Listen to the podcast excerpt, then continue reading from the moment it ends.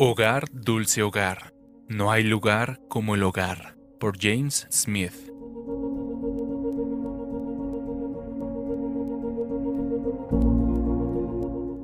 Todos estos murieron en fe, confesando que eran extranjeros y peregrinos sobre la tierra. Hebreos 11:13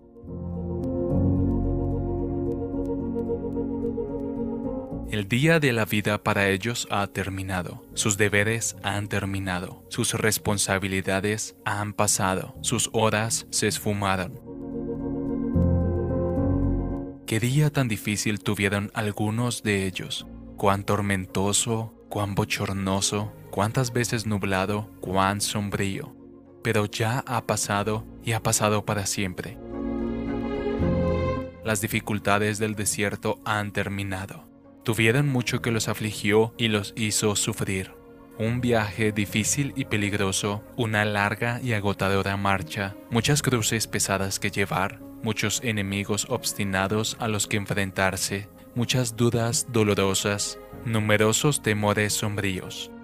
Pero ahora el desierto ha quedado atrás, las aflicciones de su peregrinaje han terminado.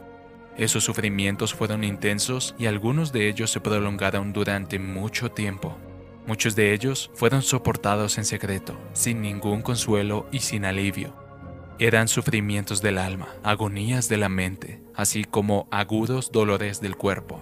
Pero por más que se hayan multiplicado, por más severos, por más prolongados que fueran esos sufrimientos, ya han pasado y se han ido, y nunca, nunca volverán. El más dulce reposo es ahora disfrutado. El pobre tabernáculo ha sido removido y ha sido colocado en un lugar de descanso apacible hasta la mañana de la resurrección.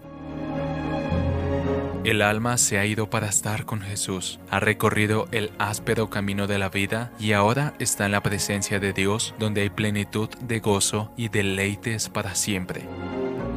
Como cristianos nos dirigimos al mismo lugar, las tumbas pronto estarán listas para nuestros cuerpos y las mansiones de la gloria para nuestras almas.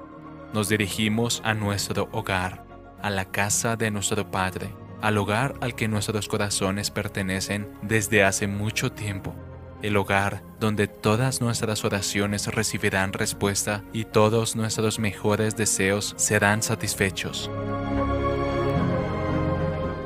Hogar, dulce hogar no hay lugar como el hogar, especialmente nuestro hogar, un paraíso sin una serpiente tentadora, un paraíso donde todos son santos, todos están seguros, todos son felices. Esos gozos puros y perpetuos que están a la diestra de Dios nos esperan. Los probamos ahora y nos deleitamos con un sorbo, pero allí pronto beberemos tragos completos de gloria eterna de gozo eterno y de bendición eterna. En medio de las dificultades y las pruebas presentes, de los peligros y de las angustias, cuando estés cansado, desgastado y tentado a preocuparte, recuerda que pronto estarás en casa. Piensa, reflexiona, oh alma mía, en una eternidad de gozo cuando los sufrimientos del tiempo habrán terminado.